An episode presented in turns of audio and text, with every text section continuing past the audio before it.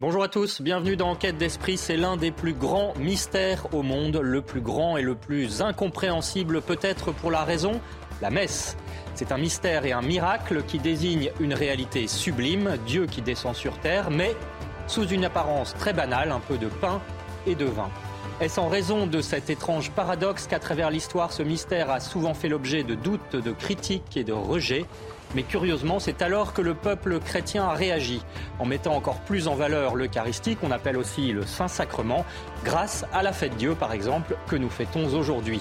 Dans notre monde sécularisé, comment expliquer ce mystère infini? Dieu lui-même. Véronique Jacquier, bonjour. Bonjour à tous. Et pour parler de ce trésor spirituel qu'est la messe, avec qui euh, serons-nous aujourd'hui? Eh bien, avec deux prêtres, Jean de Massia, aumônier de Notre-Dame de Chrétienté, l'abbé Hubert Lelièvre, prêtre du diocèse d'Avignon, et puis Philippe Martin, qui est un historien de la messe. Voilà, et cette émission, vous le savez, est en partenariat avec l'hebdomadaire France Catholique. Tout de suite, les infos. Éloi Rochebrune.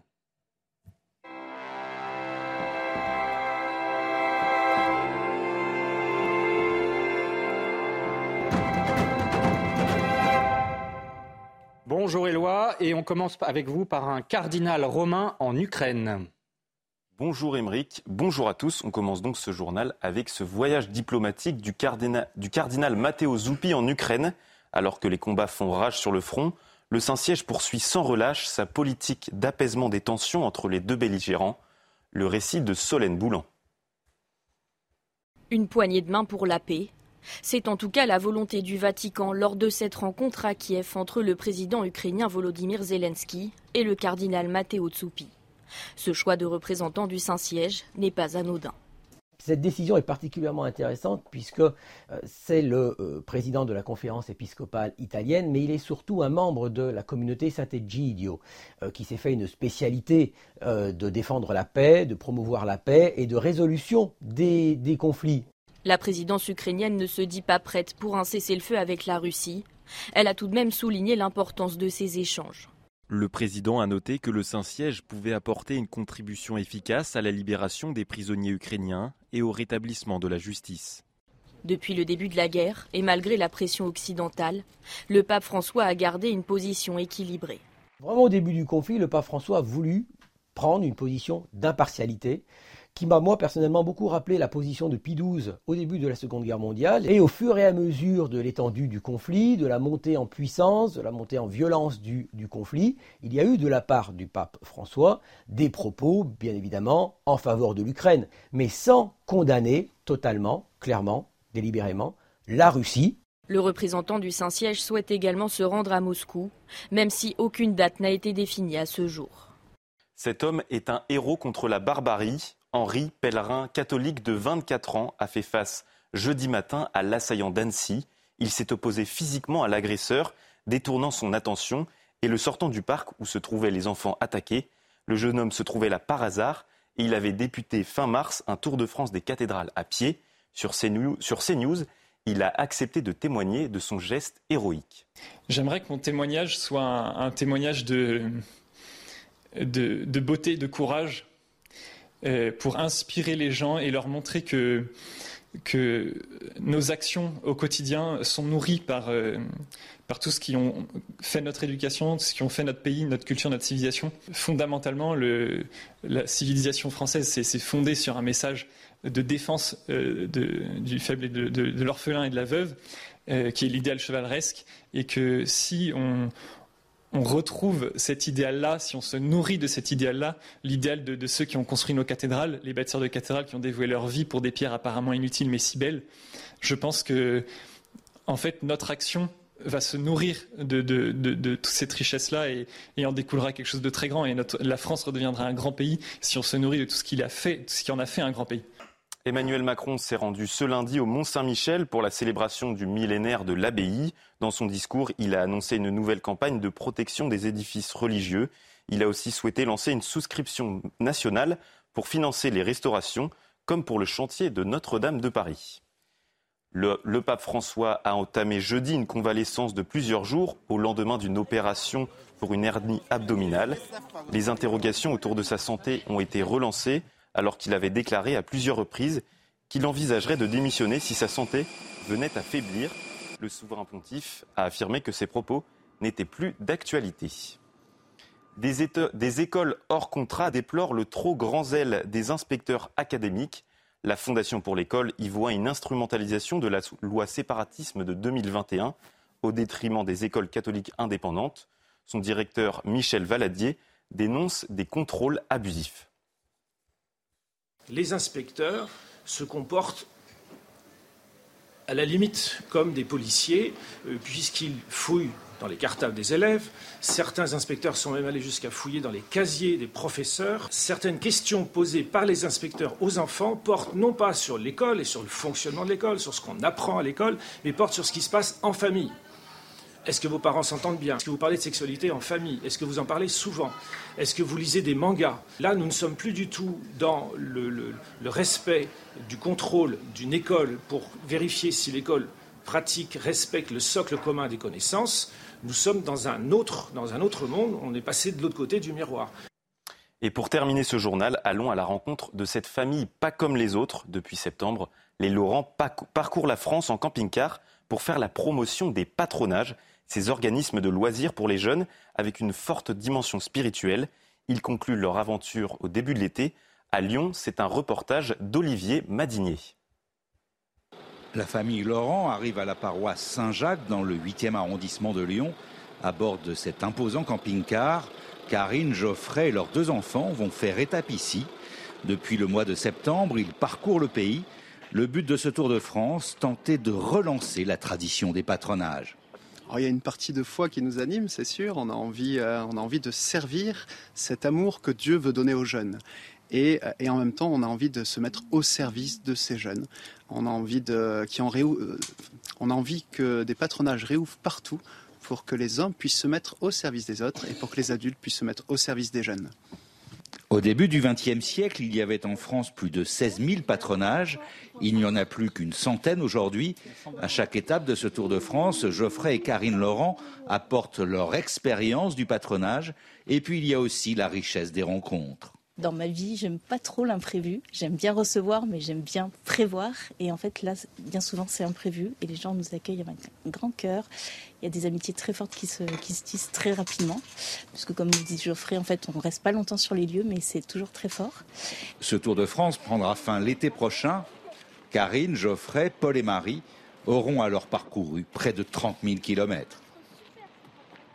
C'est la fin de votre journal. Émeric, c'est à vous pour la suite d'Enquête d'Esprit. Merci Éloi. Nous parlons d'enquête d'esprit aujourd'hui de la messe, du mystère de la messe, peut-être un des plus grands au monde, à l'occasion de la fête Dieu, une tradition populaire qui se déroule aujourd'hui et qui renaît actuellement en France. On en parle avec l'abbé Hubert Lelièvre. Bonjour. Bonjour Émeric. Merci d'être avec nous. Vous êtes prêtre du diocèse d'Avignon, postulateur de la cause de canonisation des martyrs d'Orange et aussi auteur d'un livre sur Carlo Acutis qui a été euh, béatifié. C'est un adolescent qui a été béatifié par l'Église récemment et qui avait réalisé une exposition sur les miracles eucharistiques. Vous nous direz ce que c'est que euh, ce, que sont ces miracles eucharistiques. Votre livre est publié aux éditions du Peuple Libre. Avec nous également l'abbé Jean de Massia. Bonjour. Bonjour Merci d'être avec nous. Vous êtes prêtre de la Fraternité Saint-Pierre. Vous êtes l'aumônier général du pèlerinage Notre-Dame de Chrétienté qui vient de s'achever à Chartres. Nous en avons parlé. Vous nous direz aussi peut-être les échos que vous en avez eus depuis lors. Et vous êtes l'auteur de la Théologie du sacrifice aux éditions Pierre Tecky. Avec vous également euh, Philippe Martin. Bonjour. Merci d'être avec avec nous. Vous êtes historien et auteur notamment d'une histoire de la messe publiée au CNRS édition. Justement, avec vous, nous allons parler de cette tradition de la fête Dieu hein, que vous avez euh, particulièrement aussi étudiée. Alors la, la fête Dieu, c'est quoi? Eh bien, c'est une procession d'abord dans les rues de la ville. Le prêtre porte l'Eucharistie dans un ostensoir. Vous allez voir des images qui vous la figurent euh, sur votre écran. Euh, le Saint-Sacrement est sous un dé, c'est-à-dire une sorte de tenture en forme de petit chapiteau. Et puis, euh, traditionnellement, là encore, des jeunes filles lançaient un tapis de fleurs sous le Saint-Sacrement. Philippe Martin, à l'origine de cette fête Dieu hein, que nous fêtons aujourd'hui, eh bien, c'est une contestation de la présence réelle de Jésus, du Christ, dans l'Eucharistie. Et voilà, c'est deux contestations. Une qui date des années 1210-1310. 1210, on a beaucoup de gens qui nient la présence réelle dans l'Eucharistie. Et une religieuse, qui s'appelle Julienne, qui est près de Liège, fait un rêve ou une vision. les textes sont pas très très clairs. Elle voit une vierge qui est incomplète. Elle voit une vierge qui est incomplète et elle l'interroge en disant mais qu'est-ce qui manque pour que ce soit complet? Il me dit ben, il manque une fête pour les souffrances du Christ. À ce moment-là, on a une population qui est très demandeuse de quelque chose en lien avec le Christ. Donc du coup, l'évêque de Liège, en 1246, va instaurer cette procession pour le Saint-Sacrement. Il s'agit très clairement de montrer publiquement que le Christ est présent. Est aussi présent à ce moment-là un jeune homme qui devient pape.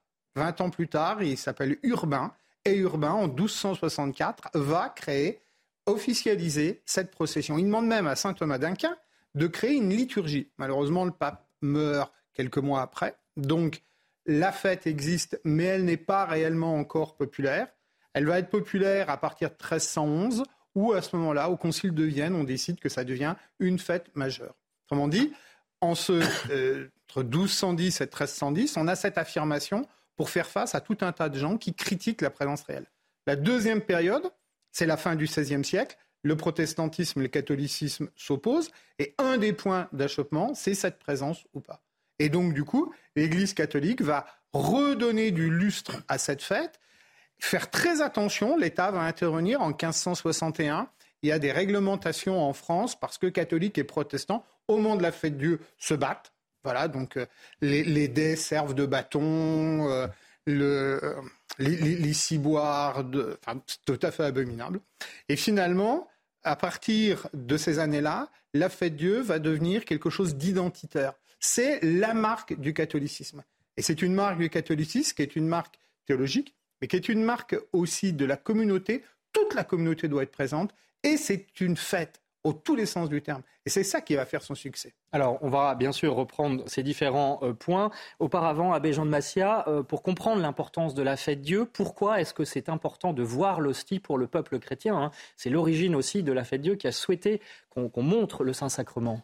Parce que justement, l'Eucharistie est invisible, c'est un mystère de foi euh, dans lequel euh, les apparences du pain et du vin demeurent, alors que la substance, ce que c'est que ce pain devient le corps du Christ, c'est le fameux mystère de la transsubstantiation. C'est un mot compliqué, mais une réalité. Euh, de saint Thomas. Et j'insiste du coup un peu sur la place de saint Thomas dont vous avez parlé. L'Église a toujours fonctionné comme ça, une, une hérésie, une erreur qui va être l'occasion d'un approfondissement de la, de la foi. Et donc il y a eu ces hérésies, notamment celle de Béranger de Tours aussi au XIe, et qui va donner des réactions liturgiques d'abord, hein, avant d'être une réaction théologique, même officielle de l'Église. On va voir apparaître l'élévation hein, à la messe autrefois. On donc l'élévation de l'hostie. Hein. Après les paroles de la consécration. On va mettre ce geste-là pour bien montrer qu'une fois que le prêtre a dit les paroles de la consécration, ceci est mon corps, ceci est mon sang, qui nous viennent euh, du Christ, c'est le corps du Christ qui est là. Réaction liturgique et puis ensuite réaction théologique. Et là, Saint Thomas, que, que le mettre en avant, on a eu la grâce d'avoir ses reliques au pèlerinage de Chartres, c'était très, très émouvant. Saint Thomas qui va développer toute une théologie de l'Eucharistie euh, avec justement ce mot de la transsubstantiation, aspect théologique, mais aussi tout cet aspect un peu poétique. Saint Thomas était un amoureux de l'Eucharistie. On sait que quand il avait une difficulté, il allait creuser met sa tête dans le tabernacle pour euh, demander les réponses à Jésus. Et donc, Urbain IV va lui demander d'écrire tout cet office. Et on a ces textes du Tantum Ergo, euh, etc., qui sont des, des Oui, euh, pour ceux qui sont loin de la messe, qu'est-ce que la transsubstantiation Alors, c'est en, très simple l'idée que lorsque le prêtre prononce les paroles de l'Eucharistie, ceci est mon corps, ceci est mon sang, ces paroles que le Christ lui-même a prononcées le jeudi saint, eh bien, ce que dit le Christ se réalise. Et le chrétien ne fait que dire cela. La parole du Christ est vraie. Et donc, quand le Christ a dit ceci est mon corps, eh bien, c'est le corps de Jésus. Et donc, pour affiner un petit peu l'explication, on va dire que les apparences du pain et du vin, elles demeurent. Ça ressemble à du pain, ça a le goût du pain, ça a l'apparence du pain, sauf dans les cas des miracles eucharistiques, qui sont d'ailleurs très intéressants de ce point de vue-là. Mais ce qui se tient en dessous, substaré, la substance, elle, change de la substance du pain on passe à la substance du corps du Christ. Alors évidemment, le mystère. C'est un grand mystère, euh, effectivement, et donc euh, là aussi, la piété, la foi euh, en l'Eucharistie, eh ben, elle va, elle vient au cours de l'histoire. Hein, on l'a vu. Père, le, Père, Hubert Lelièvre, pardon, c'est assez récent finalement que cette fête Dieu a été remise en, en vigueur et en valeur dans l'Église, puisque c'est 1979, à Rome, centre de la chrétienté, que le pape Jean-Paul II renoue avec cette pratique, avec cette tradition. Elle n'existait plus effectivement depuis des années. Et quand Jean-Paul II est arrivé euh, sur le trône de Pierre, il a dit au cardinal Politi, son bras droit, comment que ça se passe pour la fête de Dieu? Parce qu'en Pologne, il y avait la fête de Dieu euh, sans, sans, aucun problème. Et le cardinal lui a répondu, euh, très sympa, en fait, ça fait longtemps qu'il n'y en a plus. Et on ne pourrait pas, bah, ça va être un peu difficile, mais vraiment on ne peut pas. Bah, c'est en plein centre de Rome, c'est des artères importantes. De les... Ça fait rien, j'irai tout seul avec Jésus. C'est ce qu'a ce qu'a répondu Jean-Paul II. Ce qui fait que cette euh, procession de la fête de Dieu était remise le jour de la fête de Dieu, donc 60 jours après Pâques, le jeudi, euh, à Rome, euh, en 1979. Et depuis, ça se développe, ça se redéveloppe à nouveau dans un certain nombre de, paroisses, notamment en France. Ça. Et le pape avait ajouté, le pape Jean-Paul II avait ajouté de remettre l'adoration eucharistique dans les quatre grandes basiliques majeures à Rome, l'adoration toute la journée. Ça n'existait plus depuis un moment aussi. Là. Il a ces deux grands gestes eucharistiques qu'il a fait.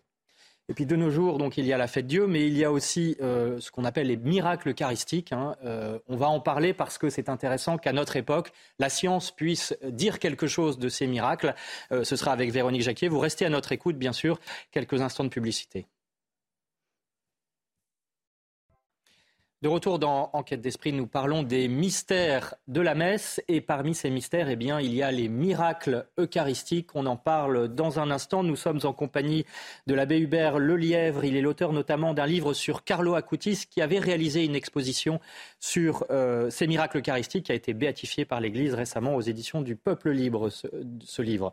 L'abbé Jean de Massia est également avec nous. Il est aumônier général du pèlerinage Notre-Dame de Chrétienté, auteur de la théologie du sacrifice concernant toujours donc la messe aux éditions Pierre Tequi, et puis Philippe Martin, historien, auteur d'une histoire de la messe au CNRS, édition bien sûr. Véronique Jacquier est avec nous pour cette émission en partenariat avec France catholique. Alors, les miracles eucharistiques, c'est quoi? Eh bien, euh, c'est notamment un miracle eucharistique qui a été à l'occasion de cette fête Dieu dont nous parlons, hein, puisqu'aujourd'hui, l'Église catholique fête euh, la fête Dieu. Ce miracle s'est produit en Italie, à Bolsena, en 1263. Un prêtre qui avait des doutes sur la présence réelle du Christ dans l'Eucharistie, eh bien, célèbre la messe. Des gouttes de sang tombent l'hostie. On conserve encore cette trace au nord de Rome, à Orvieto. Et depuis, un grand, un grand nombre de miracles eucharistiques se sont produits, y compris à notre époque, et ils sont observables par les scientifiques. Véronique, euh, dites-nous, qu'est-ce qu'un miracle eucharistique, justement, au regard de la science? Alors tout d'abord, il faut savoir qu'il y a 135 miracles eucharistiques qui sont reconnus par l'Église sur, euh, tous les, dans tous les pays du monde, hein. donc ça ne concerne pas certains pays, bien entendu. Alors qu'est-ce qu'un miracle eucharistique? On l'a dit, euh, c'est la transformation de l'hostie ce petit bout de pain que le prêtre a entre les mains en un morceau de chair et de sang. Donc en soi, c'est tout à fait inconcevable pour l'esprit humain. Il y a plusieurs miracles eucharistiques. Le plus ancien, euh, en l'an 700 à Lanciano, il a été étudié scientifiquement, c'est pour ça que je vous fais un petit peu d'histoire, tout comme l'un des plus récents, celui de Buenos Aires, euh, en Argentine, bien entendu, en 1996. Le pape François était à l'époque évêque. Une hostie tombe à terre, on la met dans le tabernacle dans un tout petit peu d'eau. Quelques jours plus tard, on ouvre le tabernacle. Cette hostie ne s'est pas, euh, ne, s'est pas euh, comment dire, euh, dissoute dans l'eau, bien au contraire. Elle s'est pas décomposée. Bien au contraire, c'est une substance couverte de sang. À l'époque, le, à l'époque, le futur pape François l'a fait photographier. Trois ans plus tard, il demande à ce que cette substance soit analysée. Donc vraiment, l'Église a fait les choses d'une façon extrêmement rigoureuse. Et euh, que dit la science? Résultat très troublant, quels que soient les miracles eucharistiques analysés, que ce soit celui de Lanciano ou celui euh, d'Argentine, eh la matière analysée est un muscle du cœur, donc les résultats sont toujours les mêmes. Muscle du cœur, présence de globules blancs, ce qui signifie que le cœur était vivant quand la substance a été analysée aucune trace de décomposition. Des globules blancs ont pénétré les tissus, signe que la personne a subi un stress intense. Et on peut penser bien entendu à l'agonie du Christ en croix. Et chaque fois, le sang est du groupe AB.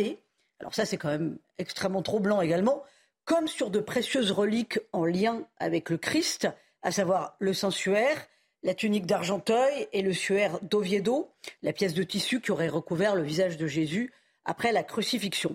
Alors, pour ce qui est du sang AB. C'est d'autant plus troublant que le sang AB ne concerne que 3,2% de la population mondiale et qu'on ne le trouve que dans le nord de la Palestine.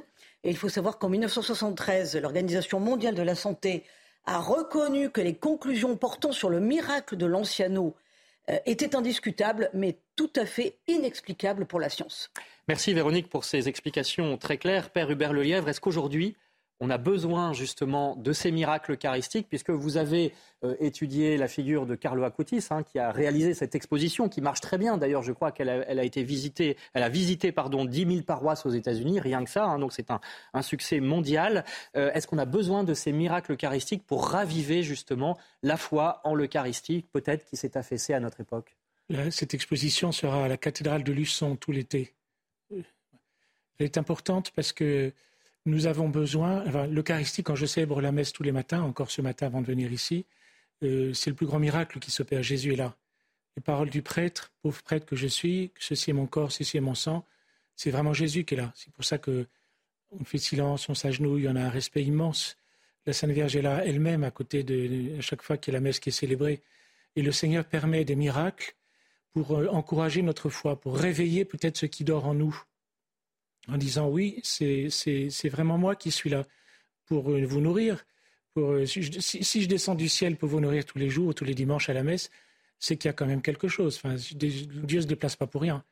Et, comme Dieu ne se déplace pas pour rien, euh, dans cette confusion, dans cette, oui, c'est cette confusion qui existe, Dieu vient nous donner la nourriture du ciel pour préparer notre âme à aller pour le ciel.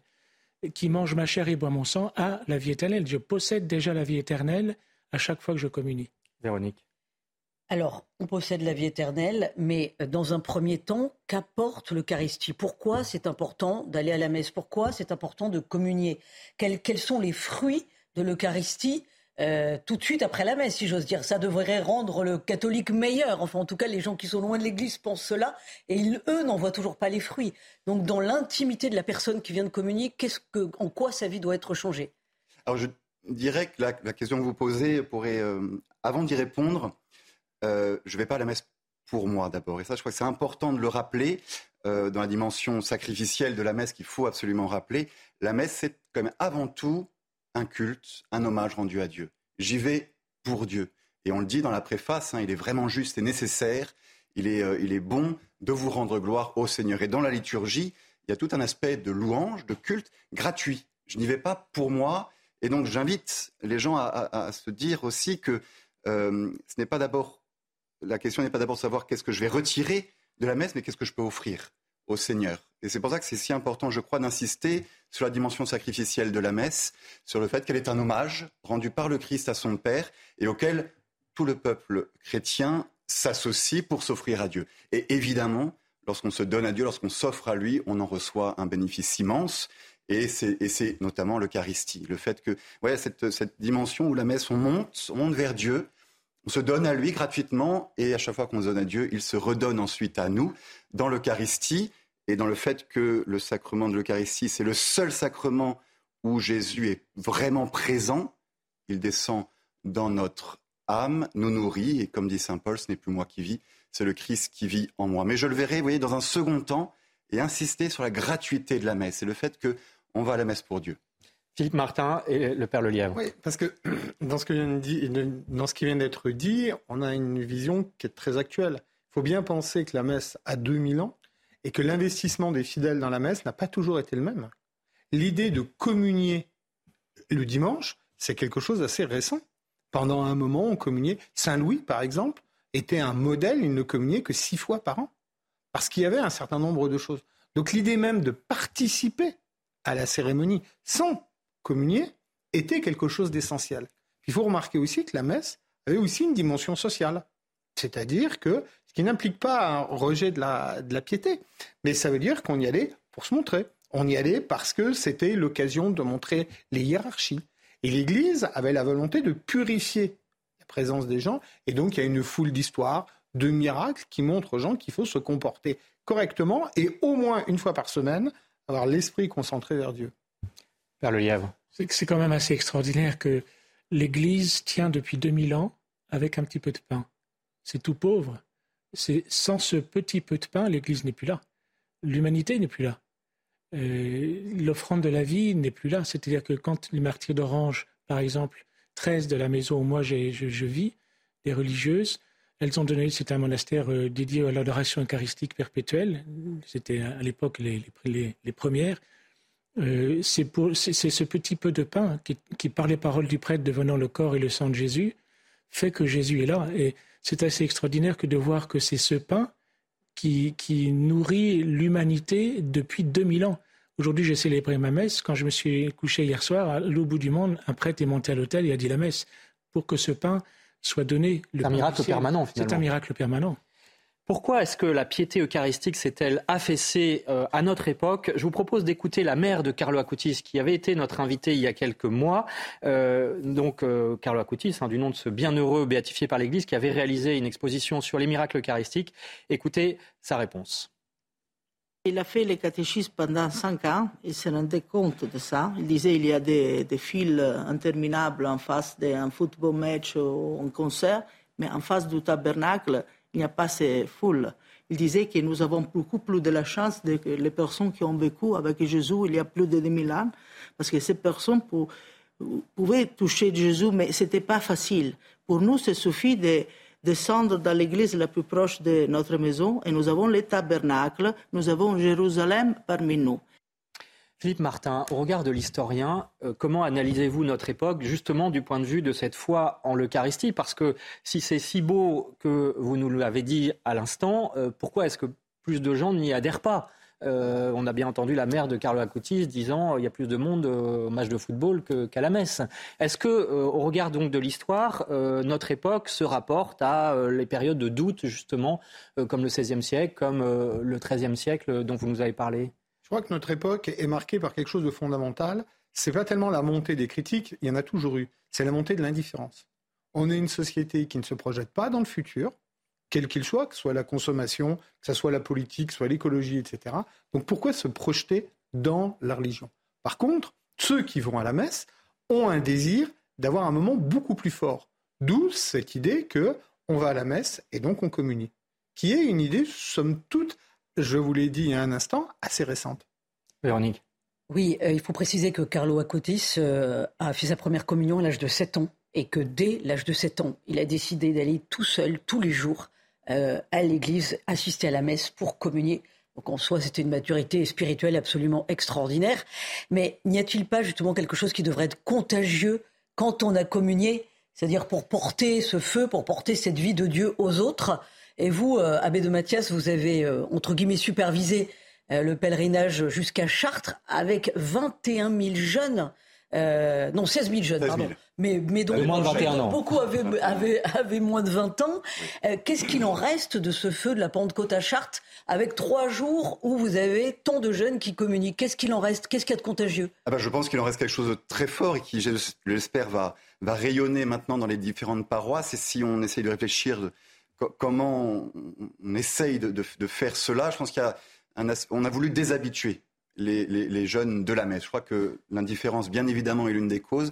Peut-être une cause précédente, c'était l'habitude des chrétiens d'aller à la messe, au côté social. On y va parce que c'est la coutume et du coup, on ne fait plus attention à ce qui se passe dans le mystère de la messe. Il y a cette citation de Julien Green qui disait que c'est l'habitude qui damne le monde. Les gens reviennent de la messe et parlent température. Elles descendent du Golgotha et pensent qu'il ne s'est rien passé d'extraordinaire. Là, il y a quelque chose. Il faut réveiller notre étonnement, notre admiration de l'Eucharistie, cette ardeur de la première communion, comme on en parlait avec Carlo Acutis. Ça passe par un approfondissement spirituel et aussi par une formation. Et on a voulu que cette année, le thème du pèlerinage soit la liturgie, l'Eucharistie, salut des âmes, pour redonner les notions euh, intellectuel, intelligible euh, de l'Eucharistie. La messe, n'est pas simplement quelque chose de beau, mais c'est aussi quelque chose de vrai et qui parfois nous échappe parce que c'est un mystère. On disait, hein, le, curé d'Ars disait, si les prêtres comprenaient ce qu'ils célèbrent à la messe, ils en mourraient. Nous sommes en vie tous les deux, donc euh, c'est-à-dire qu'on n'a pas encore tout compris, mais on peut approfondir. On peut approfondir et c'est le but de la formation du catéchisme dont parlait aussi la maman de Carlo Acutis, de rappeler la présence réelle, de rappeler le rôle du sacrifice, de rappeler ces choses-là, parce qu'une fois qu'elles sont reçues par l'intelligence, elles descendent dans le cœur et elles donnent quelque chose de solide qui va pouvoir ensuite rayonner dans, l'évangélisation. Alors on va se rendre à présent à la Garenne-Colombe en région parisienne où un curé de paroisse a organisé ce qu'on appelle un congrès eucharistique. Hein. C'est quelque chose de, voilà, qui rassemble un certain nombre de gens autour de l'Eucharistie. Euh, il pratique déjà l'adoration eucharistique quotidienne dans sa paroisse. Regardez, c'est un reportage de Clotilde Paillet et Éloi Rochebrune. Comme tous les jours, l'abbé François de Dieu, prêtre de la paroisse Saint-Urbain-Sainte-Marie, se rend dans son église. Ici, il expose du matin au soir le Saint-Sacrement pour un temps d'adoration eucharistique. Des personnes viennent prier, prendre un temps de silence, loin de l'agitation extérieure. Adorer le Seigneur, c'est se mettre à, genoux devant lui, c'est reconnaître qu'il est notre Dieu, notre Seigneur, c'est en quelque sorte anticiper sur ce que nous ferons éternellement au ciel. Au ciel, nous serons face à lui, nous laissant aimer par Dieu et l'aimant de tout notre cœur. Et déjà, de manière moins, moins grandiose peut-être, mais déjà dans, l'Église, nous pouvons nous placer devant le Seigneur pour, euh, pour nous laisser regarder par lui et puis pour le contempler et lui dire combien nous l'aimons. Un mercredi par mois, un temps d'adoration est réservé pour les enfants. Eux aussi sont conviés à venir se recueillir devant le reposoir. Des chants et des prières rythment cette demi-heure, une occasion pour eux de se recentrer sur Jésus. Oui, euh, j'ai l'impression qu'il est là avec moi, euh, qu'il est présent et qu'il m'accompagne dans la prière. Des temps de confession sont également proposés aux enfants plus grands. Euh, ça permet de, que le Seigneur nous pardonne pour nos péchés. La porte de l'église est ouverte sur le monde. Croyants et non-croyants sont invités à découvrir le Saint-Sacrement. Pour le curé de la paroisse, c'est une autre manière d'évangéliser les habitants de la commune. Voilà, peut-être que la vérité sort de la bouche des enfants, on va en reparler, euh, Père Le Lièvre. Mais déjà, donc l'adoration eucharistique, c'est une autre forme de mise en valeur de l'Eucharistie. Euh, est-ce que finalement, ça signale aussi l'attitude euh, qu'il faut avoir à la messe, c'est-à-dire une attitude d'adoration devant Dieu en premier lieu, ce que disait l'abbé de Massia tout à l'heure? Oui, c'est dans la mesure où je suis à genoux devant Dieu que je peux être debout dans le monde pour, témoigner de cette présence de Dieu. Vous disiez tout à l'heure, Véronique, pour Carlo Acutis, les, fruits, ça a été la conversion de ses parents. Ses parents allaient à la messe, mais pas plus. Et ils ont compris, en, voyant leur fils à genoux prier, la messe tous les jours, l'adoration, que c'était intelligent le pas que leur fils faisait et que eux aussi pouvaient le faire, de se laisser aimer et d'aimer cet amour qui est là pour nous, le cœur qui bat pour nous. On peut prendre toute la vie des saints quand on prend Mère Teresa, quand on prend les saints inconnus qui peuplent nos paroisses le témoignage qu'il donne de la présence à la messe tous les jours. Je sais que j'en ai là où je suis, où je vis. J'ai le, bonheur d'avoir des personnes qui vont à la messe tous les matins, qui viennent à l'adoration eucharistique. Et le témoignage qu'ils ont, d'abord, c'est la joie. Euh, nous sommes des cathos beaucoup trop constipés. Donc la joie naît de la, source que est Jésus lui-même. Et puis la charité, c'est-à-dire le service des autres, l'attention aux autres, la délicatesse envers telle ou telle personne qui a besoin. C'est, n'est pas inné c'est quelque chose qui m'est donné comme fruit de la présence de Jésus en moi. Il y a une phrase de Benoît XVI, vous parliez de se mettre à, genoux devant Dieu, euh, qui est très intéressante. Euh, Benoît XVI, donc euh, prédécesseur du pape François, décédé récemment, qui disait L'homme n'est véritablement grand que lorsqu'il se met à genoux devant Dieu. J'aimerais avoir votre réaction, à Jean de Massia, peut-être Philippe Martin aussi, finalement. et il ajoutait C'est un remède contre les idolâtries de notre monde. C'est intéressant quand même. Oui, c'est toute la dimension de la de la liturgie. On parlait des miracles eucharistiques qui rendent visible de manière euh, euh, surnaturelle euh, le mystère. On n'a pas la chance d'avoir des miracles eucharistiques tous les jours, mais on a la liturgie qui a pour but aussi de rendre visible l'invisible et par alors les gestes, les prières et les attitudes de parler à l'âme. Si je peux me permettre un petit témoignage personnel, mon, mon grand-père était athée et euh, il était en recherche et il est allé au Barou avec Don Gérard. Et Don Gérard lui a dit, dès que vous rentrez dans une église, faites la génuflexion. Mettez-vous à genoux. Et, et puis il s'est converti. Donc il faut commencer par se mettre à genoux et la foi peut venir, c'est un peu ça le... En tout cas, le, corps parle à l'âme et parce que nous sommes corps et âme, vous avez une belle émission sur l'âme euh, la, semaine dernière, vous en ferez une sur le corps. C'est très important, dans ce rapport entre le corps et l'âme dans, dans l'anthropologie catholique, la façon de concevoir la personne humaine. Et, il est vrai que euh, les gestes que nous posons, le fait de joindre les mains, de se mettre à genoux, d'adorer le silence, tout cela va évoquer des choses dans l'âme et peut-être euh, au moins ranimer la foi, la porter, nous faire oui, il est là. Et le curé d'Ars, voilà, passer des serments entiers à dire il est là, le Seigneur est là devant nous. Philippe Martin, en tant qu'historien, euh, l'Église a codifié au cours des siècles effectivement ces différentes attitudes. C'est pas du formalisme, c'est pas un esthétisme, hein, on le disait tout à l'heure. néanmoins, tout cela a été réfléchi et donc il y a une certaine objectivité aussi dans les attitudes qu'on peut avoir à la messe? Je ne pense pas qu'il y ait d'objectivité. Je crois que la grande force de la messe, c'est d'exister depuis 2000 ans et d'avoir su s'adapter à toutes les sociétés, ou d'avoir adapté toutes les sociétés. Mettez dans tous les deux sens. Par exemple, le fait de s'agenouiller. Avant le XVIe siècle, on ne s'agenouille pas. Les saints s'agenouillent. Mais dans les églises, les gens refusent. Ils disent, mais non, on va abîmer nos vêtements et tout. Les prêtres ayant de belles tenues. Donc du coup, on a des éléments historiques. Mais il y a une chose qui reste en permanence, et c'est ce que vient de dire mon voisin c'est le fait que la messe est une rupture, une rupture dans le temps. Le, chrétien, le catholique, il est dans le monde. Et eh bien pendant un moment, pendant une heure, tous les jours, toutes les semaines, il y a un temps différent, il y a des attitudes différentes, il y a un corps différent, il y a une manière de parler différente. Ah, bien évidemment, pour marquer la différence, bah, il faut marquer par rapport à son époque. Donc on a une époque dans laquelle tout est très rapide aujourd'hui, donc on va insister sur la gestuelle, etc. Mais à d'autres époques, on va insister sur d'autres choses. C'est-à-dire que non seulement il y a cette force spirituelle de la messe, mais comme ça le dit, il y a une force aussi anthropologique essentielle. Père Hubert Lelièvre, il y a une question qui peut se poser pour nos téléspectateurs qui ne sont pas forcément des adeptes de la messe euh, euh, tous les dimanches ou, de temps en temps euh, pendant l'année. À quoi ça sert la messe? En, fait, à rien, si on veut, dans ce sens-là. voilà, c'est, non, mais ça peut être la réponse qui nous. Mais justement, justement parce que Dieu se donne gratuitement, on a, on a un souci avec la gratuité aujourd'hui, de, de la gratuité et l'émerveillement. Dieu est là pour toi. Alors, si je ne sais pas, si, si je ne vois pas, bah, rentre dans une église et puis mettez-vous à genoux, regardez la lumière rouge. C'est là où Jésus, ça passera jamais au vert parce qu'on devra toujours se regarder du côté de Jésus. Et puis, Seigneur, j'ai faim, Seigneur, je ne sais pas qui tu es, Seigneur, En fait, notre monde crie cette fin de Dieu. Et la, la messe est, vraiment la nourriture qui nous est donnée pour le ciel. autrement, je vais, je vais aller courir ailleurs, je vais aller compenser, en fait, ailleurs. On est dans un monde qui compense. Mais c'est et en fait, il y a un moment où je peux manger 36 euh, hamburgers, ça va ça va pas me nourrir, ça va me ça peut être dangereux même. Ça va ça va me gonfler, mais je vais me dégonfler. Et, en fait, euh, l'âme est comblée par Dieu. Elle n'est pas gonflée par Dieu, elle est, elle est comblée par Dieu. Véronique.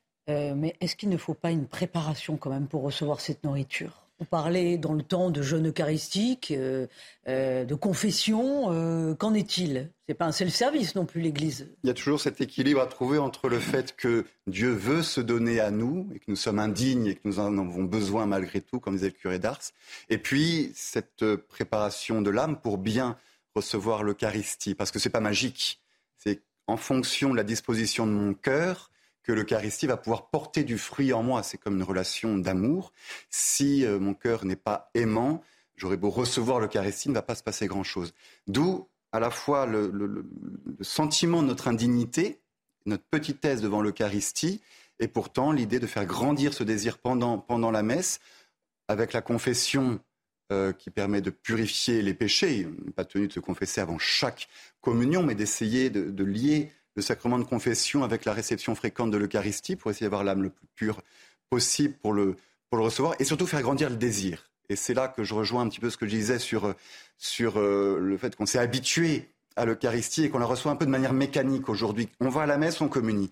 Eh bien, je crois qu'il faudrait retrouver euh, faire, euh, cette faim de l'Eucharistie. Pour être nourri, il faut avoir faim, quitte parfois à se dire ben, je ne suis pas tout à fait prêt à communier, je vais euh, attendre et faire grandir un désir en, en moi parce que c'est une rencontre et c'est une rencontre. pas forcément automatique. Pas forcément automatique. Philippe Martin là-dessus, est-ce qu'il y a une réaction? Je vous voyais bah, opiner du chef tout à l'heure. Oui, non, mais là on est vraiment dans quelque chose qui est très contemporain. Hein. Cette idée qu'on va à la messe, donc on communie, ça fait un tout. Alors que euh, pendant très longtemps, bah voilà, il y avait de la préparation. La confession était extrêmement, euh, extrêmement importante. Il y avait de l'attente aussi. La, gestuelle, vous parliez de la gestuelle tout à l'heure, hein. où est-ce qu'on doit donner la communion? Est-ce qu'on monte dans le cœur Est-ce que le prêtre descend? Est-ce qu'on met une limite? Tout ça, c'est des choses qui ont énormément, énormément euh, évolué. Et je, note là ce qui, vient d'être dit, c'est-à-dire que là, on est tout de suite, là, en notre 21e siècle, dans quelque chose de nouveau. Là, ce que vous venez de dire est assez nouveau, c'est-à-dire, oui, ben, provoquons un peu la fin, attendons. Alors que pendant très longtemps, il y a eu comme une espèce de libération. Hein. libération qui était euh, liée à l'avant-concile de Vatican II, c'est-à-dire où il y avait tellement de règles pour communier que finalement, il y a eu, pendant quasiment une génération, le fait que, ben voilà, on y allait, c'était tranquille, la communion va de soi les coups de balancier de. ah, oui, c'est assez étonnant parce qu'effectivement, euh, faire le lièvre là-dessus, le, pape euh, Saint Pie donc au début du XXe siècle, a décidé de euh, faciliter l'Eucharistie, la communion, la messe très, très fréquente, très régulière. Aujourd'hui, on revient un petit peu dans l'autre sens? Quand j'étais enfant, je sais que le samedi soir, on préparait nos vêtements pour le lendemain.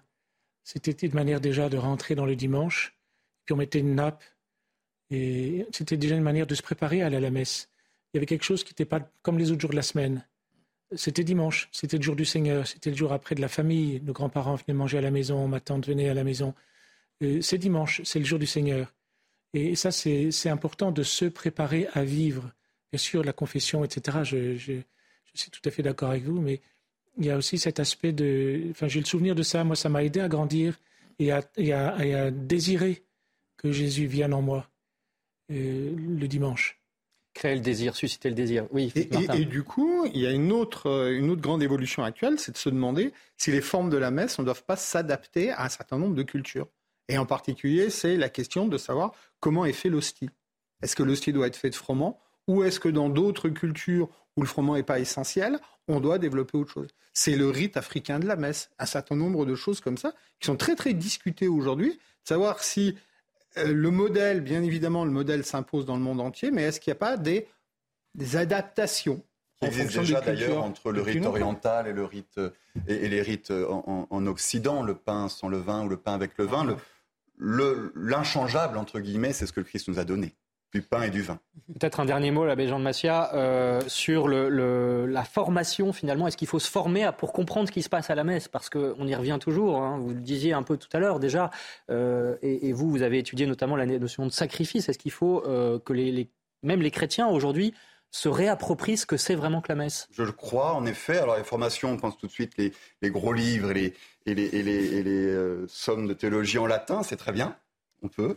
Euh, on peut aussi euh, des Mais pas donné à tout le conférences qui, qui, sont données. On trouve quand même euh, de plus en plus des, des, conférences en ligne qui se réapproprient le sujet de la messe. Et puis, la messe elle-même est une formation. Et je crois qu'en suivant bien ça, la messe, en essayant de la suivre, par exemple dans un missel, on, apprend plein de choses parce que la liturgie a toujours voulu être aussi un, un, enseignement. Et je voudrais juste revenir sur ce qu'on a dire. Très rapidement, s'il vous plaît. La messe ne sert à rien, elle sert à tout des, deux côtés et il faudrait retrouver cette ardeur des martyrs d'Abitaine euh, qui euh, ont été persécutés pour être allés à la messe. Et Dans les premiers siècles. Hein. Sine Dominico non possumus. Sans, sans messe, nous ne pouvons pas vivre. Donc nous avons besoin de l'Eucharistie, nous avons besoin de communier si nous y sommes bien préparés. Donc euh, voilà, retrouver cette ardeur de la messe. Ce sera le mot de la fin. Merci, merci à tous d'avoir éclairé cette question. Je renvoie aussi à vos ouvrages, Abbé Jean de Massia, La théologie du sacrifice chez Pierre Tecky, et puis aussi un site de formation claves.org que vous avez fondé. Euh, aujourd'hui, d'autres ont pris le relais, mais c'est euh, de la formation pour la jeunesse. Donc, effectivement, ça rejoint notre discussion. Abbé Hubert Lelièvre, Carlo Acutis, hein, la figure de cet adolescent béatifié aux éditions du Peuple Libre, Philippe Martin, l'histoire de la messe chez CNRS Éditions. Et puis, Véronique, un dernier mot, une autre lecture. Oui, France catholique qui fait sa une sur la piété populaire, dont fait partie d'ailleurs la fête Dieu, hein, fête du Saint-Sacrement. Donc, cette fête où on montre à célébrer Dieu, euh, avec cette belle une là sur le renouveau des confréries corse France catholique. C'est sur abonnement et sur france-catholique.fr. Merci à vous d'avoir suivi cette émission. Merci Aurélie Lucano pour l'édition et aux équipes techniques de CNews. La semaine prochaine, Véronique, de quoi parlerons-nous? Eh bien, c'est une émission qui est finalement la continuité de celle-ci, puisque ce sera sur les prêtres missionnaires dans leur paroisse. Et l'Eucharistie et la messe, évidemment, en font partie. Et on nous retrouverons l'abbé de Dieu, notamment, qu'on a vu dans ce reportage à la Garenne-Colombe. Très bonne journée à tous. L'info continue, bien sûr, vous le savez, sur CNews.